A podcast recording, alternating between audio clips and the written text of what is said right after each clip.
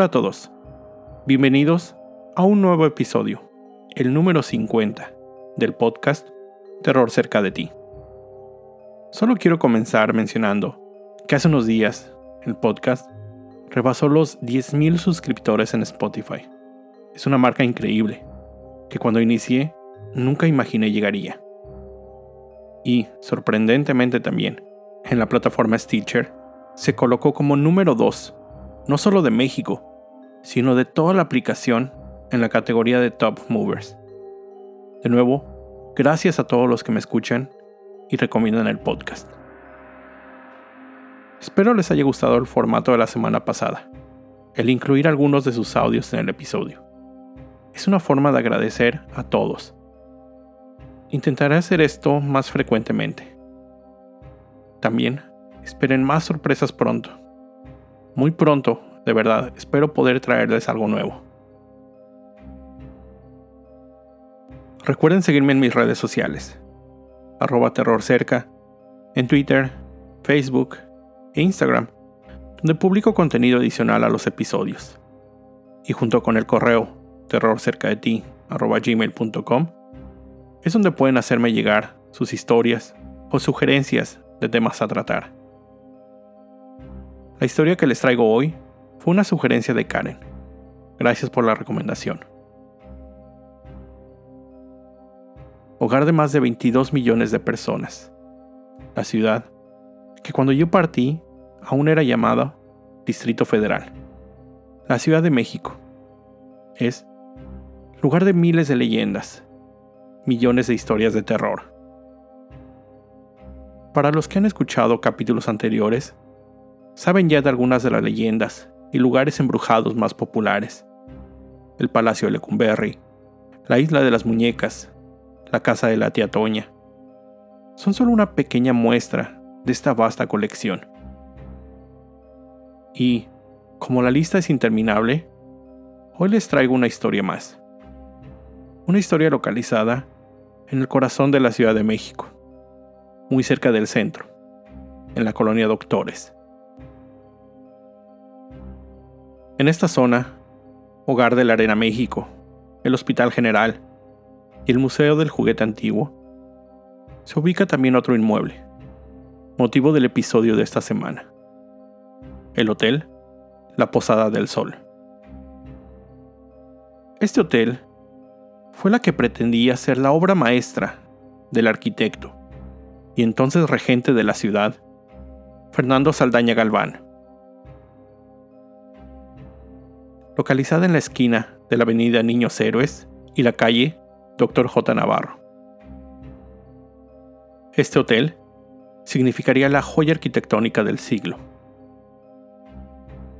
Iniciando su construcción en la década de los 40, el arquitecto Saldaña Galván pretendía crear el hotel más increíble de la ciudad, con más de 500 habitaciones, 7 niveles, múltiples jardines, obras de arte, un casino, patios, fuentes, una sala de cine, restaurantes, baño turco, galerías, salones de té, una capilla, en fin, más que un hotel, pretendía crear un centro cultural y artístico. Este hotel no seguía un patrón tanto se pueden encontrar componentes árabes como hindús, columnas romanas, elementos prehispánicos y hasta de la Revolución Mexicana, así como la mezcla de todo tipo de material, convertirían a este hotel en un lugar único. Su estructura estaba elaborada con piedra gris y tesontle rojo, y en el interior diversos materiales, azulejos, talavera, vitrales y decorado con hasta murales de múltiples artistas reconocidos. En palabras del propio arquitecto Saldaña, el hotel es una obra de arte que no tiene sentido, tal vez llegando al punto de la esquizofrenia. Sin embargo, eso no hace que carezca de genialidad. Por todo esto que les menciono, la obra nunca pudo ser terminada en su totalidad. Cuando ésta aún se encontraba en desarrollo, el hotel abrió sus puertas, pero no por mucho tiempo. Se dice que fueron solo alrededor de ocho meses en los que el hotel funcionó como tal, mientras las obras aún seguían. Después de este tiempo, a principios de 1945, el hotel cerró sus puertas y la construcción fue detenida. Ahora, ¿por qué les estoy contando todo esto? El hotel, la Posada del Sol, como les decía al inicio, se dice es un lugar encantado, rodeado de varias leyendas. Una de las primeras tiene que ver con su propio creador.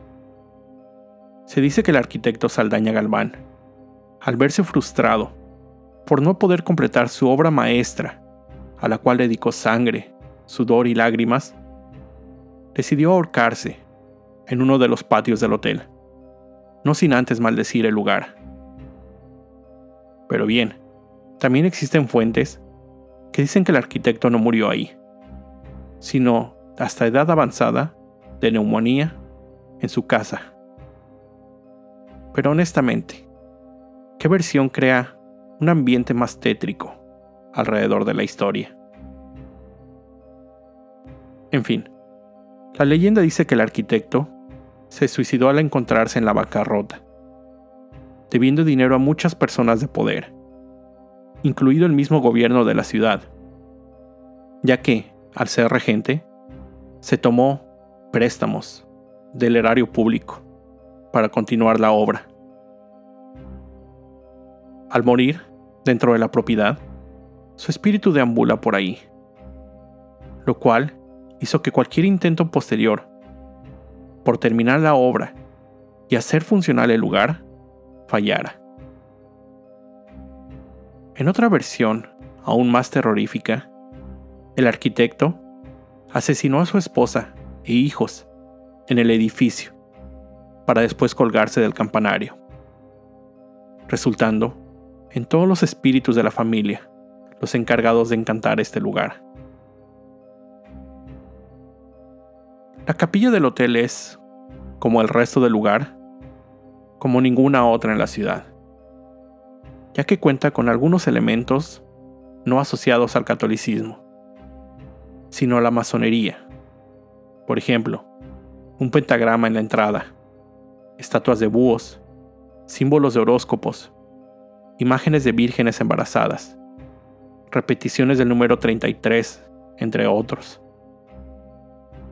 Se dice que el arquitecto Saldaña era masón, y todo el lugar, pero especialmente la capilla, era usada o iba a ser usada para ritos masones, ya que el altar y la cruz cuentan con un extraño sistema de tuberías dentro, que podía ser usado ya sea para brindar iluminación con gas o conducir agua para limpiar este lugar. Limpiar sangre sería. Se dice también que dentro de los múltiples túneles se han encontrado restos humanos. Para ser más precisos, cráneos y huesos, de lo que supuestamente son más de 40 personas. ¿Serán estos restos parte de los rituales ahí sucedidos? ¿O lo que nos lleva a otra leyenda del lugar? Se dice que en los años posteriores a su cierre, el lugar fue usado en muchas ocasiones para oficinas del gobierno, siendo uno de estos usos durante los años 60, cuando las manifestaciones estudiantiles sucedían. Cuentan que este lugar y sus túneles fueron usados por el negro Durazo para el emprisionamiento, tortura y ejecución de los estudiantes desaparecidos, participantes de estas manifestaciones. Otra de las leyendas asociadas con este lugar, y posiblemente la más famosa, consiste en que en la década de los 70, mientras el inmueble funcionaba también como oficinas gubernamentales, estas contaban con una guardería, de la cual un día se perdió una pequeña niña. Una búsqueda frenética se presentó en el lugar, tratando de encontrar a la pequeña.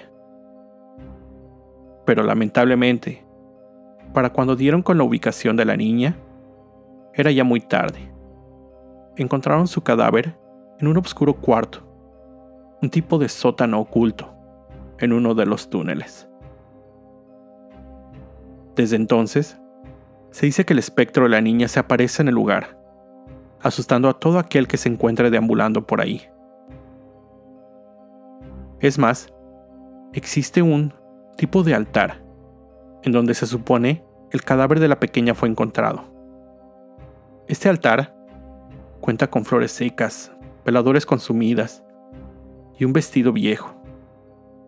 Ahí, los visitantes colocan dulces y juguetes para que el fantasma de la niña esté contento. En un artículo que encontré, se describe a gran detalle todo el lugar y cuenta que al recorrer los túneles llegaron a una puerta bloqueada, la cual no pudieron abrir, pero lograron encontrar una ventana rota por la cual colarse a esa habitación. Ahí descubrieron que un montón de piedras eran las que bloqueaban la puerta. Es decir, alguien hizo eso a propósito. Y en esa misma habitación, en lo que sería justo espaldas del altar, encontraron lo que parecería ser una tumba hecha de piedras, una pequeña tumba con una cruz de madera. Obviamente, tanto el artículo lo plantea como yo pienso. ¿Qué tanto de esto no es más que una simple significación consciente? Sea cual sea el origen, la imagen de un altar, con cosas de niña, dulces, en un túnel oscuro, es bastante aterrador. Otro detalle perturbador son las múltiples estatuas que se encuentran por todo el lugar, siendo una de estas la del llamado niño con patas de cabra, que según testigos, cobra vida y puede ser vista por diversos rincones de la propiedad. Existen múltiples videos en YouTube, grabados dentro del hotel, que narran sobre las leyendas y algunos, en teoría, logran captar algunos de estos fenómenos paranormales que ahí suceden. Pero como les he mencionado en otros episodios. Siempre que encontramos con este tipo de materiales, debemos tener una mente abierta para entender estos hechos sobrenaturales, pero al mismo tiempo mantener la mente racional y cuestionar todo lo que vemos, ya que los videos e imágenes pueden ser fácilmente manipulados para mostrar algo que no está ahí. En algunos videos de los que encontré, la mayoría de estos son recorridos por la noche. En algunos se logran escuchar lamentos, el quejido de una mujer, mientras la persona grabando se encuentra narrando lo que ve. Y bueno, como es de esperarse, un lugar abandonado, de noche, con poca iluminación, las sombras y ecos dan pie a muchos sustos involuntarios. Más allá de la veracidad de estos videos, es impresionante ver las imágenes de lo que en algún momento fue una increíble obra arquitectónica abandonada. Se puede apreciar los detalles que su diseñador dedicó tanto tiempo seleccionar los materiales de más lujo. Los oscuros túneles que conectan las diversas áreas del inmueble, no hacen más que agregar más misterio, dejando a la imaginación las tragedias que pudieron haber sucedido ahí y los espíritus que los rondan. Algo que en diversos videos y artículos coinciden es que en el lugar se siente una vibra pesada, aún siendo en medio del día. Una vez adentrándose en la construcción, el interior es oscuro, sombrío Vecinos aseguran que durante las noches se pueden escuchar gritos provenientes del lugar. Actualmente, la construcción se encuentra en total abandono. Grafitis pintados por toda la fachada. Negocios informales ocupan su entrada. Vidrios rotos, ventanas tapeadas. Su actual función es la de bodega y archivo del DIF. Y en algunas ocasiones se usa para grabar películas y series. Supuestamente, el gobierno de la Ciudad de México tenía planes para su restauración y posterior rediseño para convertirlo en un centro cultural. Sin embargo, nada de esto fue concretado. También les comento, el acceso a este lugar se encuentra cerrado al público. Al ser parte del gobierno, está custodiado por la policía de la ciudad y guardias resguardan por las noches. Para tener acceso, hay que pedir un permiso especial y pagar una cuota para poder grabar y tomar fotografías dentro. Gran parte de la fuente para esta historia, principalmente la descripción del inmueble, la encontré, como les decía, en un artículo de internet publicado en el sitio vice.com escrito por Andrés Cota. Publicaré el link a este en mi página, así como links a los videos que encontré. Antes de terminar el episodio, solo quiero compartir el audio de un video enviado por Leslie Flores, quien visitó el pueblo real de 14 y atendió a un recorrido por el panteón del lugar. Les dejo aquí el audio extraído del video también. El que vino a Real de 14 y que vino a este recorrido nocturno, a este panteón, y que no les platicaron la historia de la llorona, es como si no hubiera venido. La llorona en este pueblo la han visto. La historia de la llorona es como si no hubiera venido. Es como si no hubiera venido. si no hubiera venido. Como pudieron darse cuenta, se puede escuchar al guía del recorrido, hablando sobre el lugar. Y en un momento, si pusieron atención, se logra escuchar un quejido, el que pareciera ser de una mujer. Lo que me comenta Leslie es que mientras se encontraba ahí, casualmente, enfrente y detrás de ella, Solo había hombres, y no recuerdo haber escuchado ese sonido al momento. Solo hasta después, cuando revisó los videos, se percató de esto. Gracias Leslie por la colaboración. Si tienen videos o audios que quieran compartir, envíenlos a través de las redes sociales y trataré de incorporarlos en futuros episodios. Con esto llego al final de este episodio. Como siempre, te recuerdo estar alerta de todo lo que pasa a tu alrededor, ya que el terror está donde menos te lo esperas. El terror está cerca de ti. Cuando el miedo se convierte en terror, hay una historia que contar.